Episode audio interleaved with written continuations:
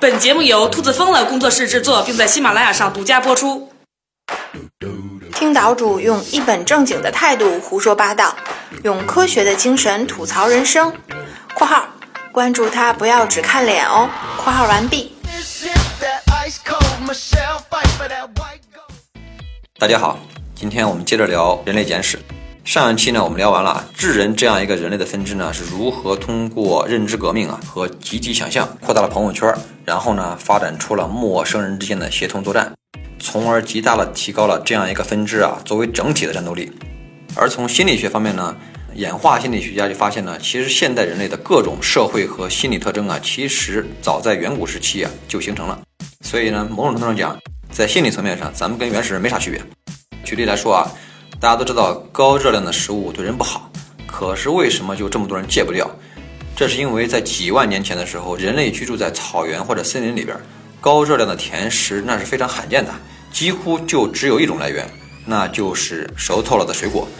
如果那时候呢，人呢发现了一棵长满了无花果的树，他最明智的做法就是马上把它吃掉，不停的吃，不停的吃，一直吃到顶到嗓子眼为止。因为啊，如果他不吃的话呢，一会儿就很有可能啊来一只大猩猩霸占这棵树，而自己何时再能够遇到这样一棵无花果树，则是一件根本无法预测的事儿。照这么说，嗯，那个时候都没有胖子，对吗？理论上来说呢，那会儿可能还真的很难有胖子。他们呢，为了生存呢，会想办法去优化自己怎么做、怎么走、怎么跑，才能最灵活、最有效率，不断的以各种方式活动自己的身体。所以呢，各个部位啊，严格讲都是精瘦精瘦的。接着呢，我们聊一个非常有意思的话题啊，就是如果从掌握的知识范围来说啊，其实原始人跟我们现在的人类相比啊，真的要强大很多很多。最主要原因呢，就是现在的人类啊，发展出了非常发达的分工体系，你只要专心于啊你自己那一片小领域就够了，没有太大必要呢去深究其他领域的事儿。所以就整体而言呢，现代人类的知识啊。技能和效率是远超了远古人类，但是就个体层面来说呀，咱们远古的那些采集者祖先们，则有可能是有史以来啊最具备多样性知识和技能的人。咱们随便说几样听听啊，比如说他们需要了解每一种植物的生长模式，每一种动物的生活习性，哪些食物更有营养，哪些有毒，哪些呢可以来治病。他们呢需要知道季节的变化，怎样的现象代表着雷雨将至，或者是干旱来临。他们会去仔细查看附近的每一条河流、每一棵树、每一个睡了大狗熊的洞穴，以及每一个能够出产碎石的矿床。还有更神的，他们每个人都知道怎么去做出一把石刀，如何去修补啊裂开的斗篷，怎么去做出抓兔子的陷阱，以及如何去面对雪崩啊、蛇咬，甚至是狮子。不仅如此呢，他们还更加了解自己的身体和感官世界。比如，他们能够听到草丛里边最细微的声音，从而知道哪里边是不是躲了一条蛇。而我们现代人呢，你要掌握以上这些技能，每一种都可能要花上好几年的时间去学习。我和我的小伙伴都惊呆了。照你这么说呀，那时候的原始人可比现在人聪明多了。你还真别不信，有证据显示呢，自从采集时代以来，智人的脑容量其实确实是在逐渐的减少的。只不过呢，到了我们现在社会呢，你只要肯花点力气，做一些简单的工作呢，也能维持生活。但是在那个洪荒时代，只有心智超群的人才能够活下来。真是对不起列祖列宗啊！不过还好，我们现在有办公室，有空调，有外卖，有 WiFi，无论如何还是比他们幸福的。你确定这点吗？你想想，现在全球各大城市里边年轻人的生活方式、生活状态，我现在给你几个数字。你自己对照一下啊，到底你是不是真的比原始人更幸福？狩猎采集者呢，即便是生活在最贫瘠的地区啊，比如说在卡拉哈里沙漠，他们呢也只需要每三天打一次猎，每天呢工作三到六小时去采集就够了。请记住啊，这说的可是在最贫瘠的沙漠，绝大多数地区啊，尤其是离大河流域比较近的，都要比这清闲得多。更何况呢，人家不用做家务啊，不用洗碗，不用擦地，不用换尿布，也不用换信用卡。人家一天的生活就是早上八点离开部落，到附近呢晃一晃，采采蘑菇啊，挖一挖野菜，抓几只青蛙。中午一过呢，就可以回部落吃饭了。吃完饭呢，就开始扯八卦、讲故事，陪孩子玩。你说咱们现代社会啊，不管你多有钱还是多没钱，能够有这样生活方式的人呢，应该都没几个。你等会儿，我忽然发现了一个问题。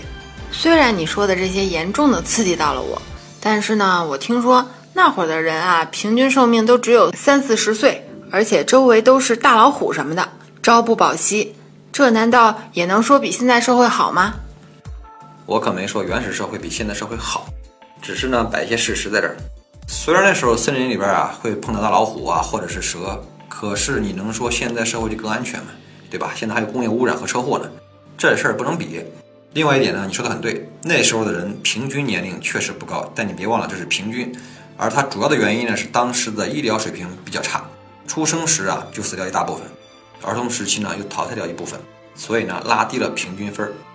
那些能够活下来的，基本上活个六十岁啊都没问题。而且你知道吗？那个时候的人呢，根本不像咱们想象中的那么贫穷，吃了上顿没下顿，那都是农业革命以后的事儿了。事实上呢，狩猎采集者的食物啊还是非常丰富的。早上吃坚果沙拉，还有炖蘑菇；中午呢吃水果啊，焗蜗牛，还有甲鱼汤；晚餐呢可以再来一份野兔肉排佐野生洋葱，而且呢第二天保证不带重样的。这样吃呢，不仅能够填饱肚子，而且营养可能还更均衡，并且就算是某种食物来源断绝了，也完全没影响，因为他们可吃的东西啊非常多。可是现在就不行了，因为呢，现代社会为了提高效率啊，我们大量的土地呢被用来种植同一种作物，这样一旦遇到了干旱、火灾、地震、蝗虫，那你就等着挨饿吧。而且人家那时候也很少碰到传染病，像什么天花呀、肺结核啊，那都是来自于家禽家畜的。而远古采集者啊，身边能跟着的只有狗。而且呢，是一小群一小群的在广阔的大地上漫游，所以呢，也完全不用顾虑流行性疾病的传播。哎呀，你的话让我人生中第一次有了生不逢时的念头。没事，你可以穿越啊。虽然那个时候被称为最初的富裕社会，但是呢，这种物资贫乏呀，还是经常出现的。而且呢，那会儿治安不好，像你这么事儿多、不会打架又跑得慢的人，可能分分钟就被对手干掉了。所以呢，你还是待在现代社会比较好。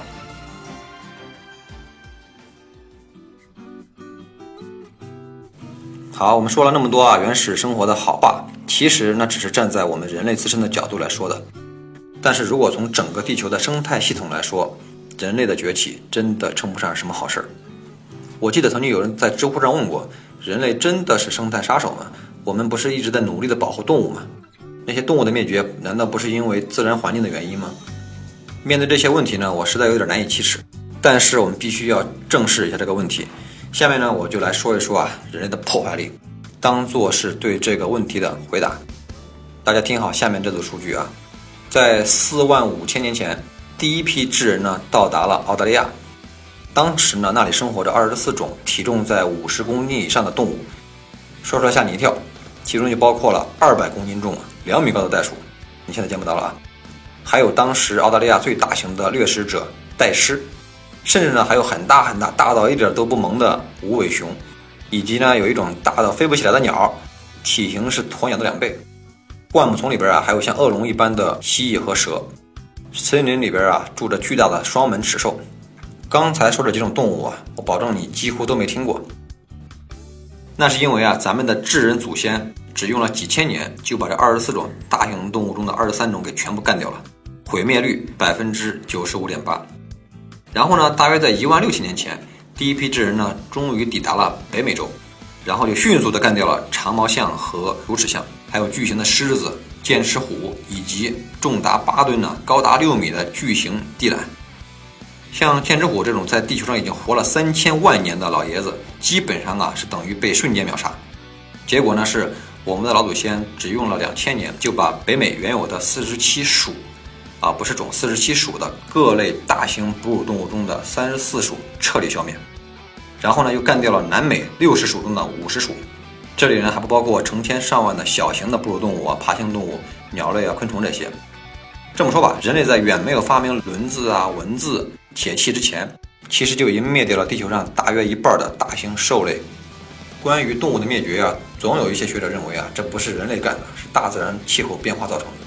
对此呢，我结合《人类简史》里边的数据提出三点反驳。第一点，地球的气候啊，从来就不会静止，每时每刻都在变化。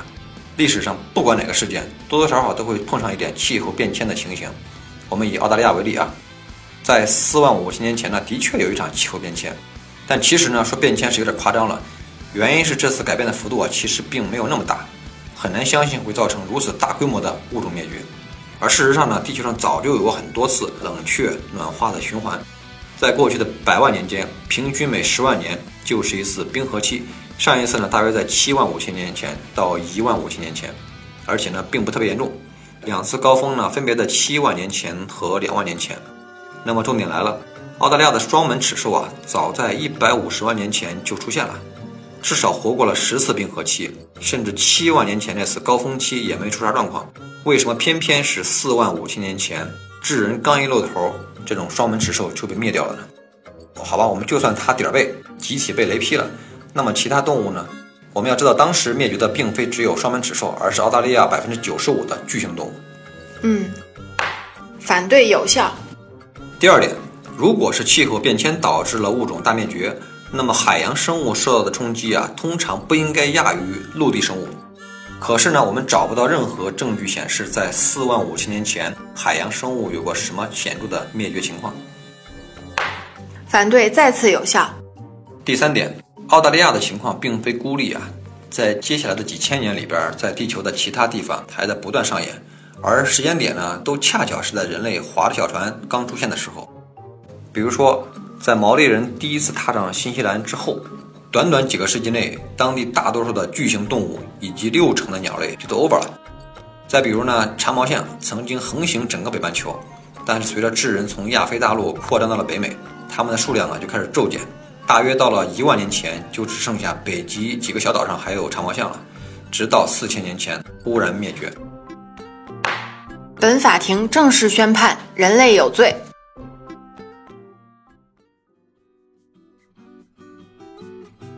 好了，讲这么多啊，无非是想让大家正视啊人类的过去。总有一些环保主义者声称呢，人类的老祖宗呢与大自然融为一体，相处的其乐融融。现在呢，我们知道，其实根本不是这么回事儿，事实要比这残酷的多。你只有承认这个事实呢，才能真正的了解保护动物的意义。好，我们今天呢就聊到这儿，下一期呢，我们将拉开人类一个崭新的帷幕。人类在开始了一个全新革命的同时，也迎来了史上最大的骗局。这个骗局至今还在影响着我们的每一个人，精彩内容不容错过，我们下期再见。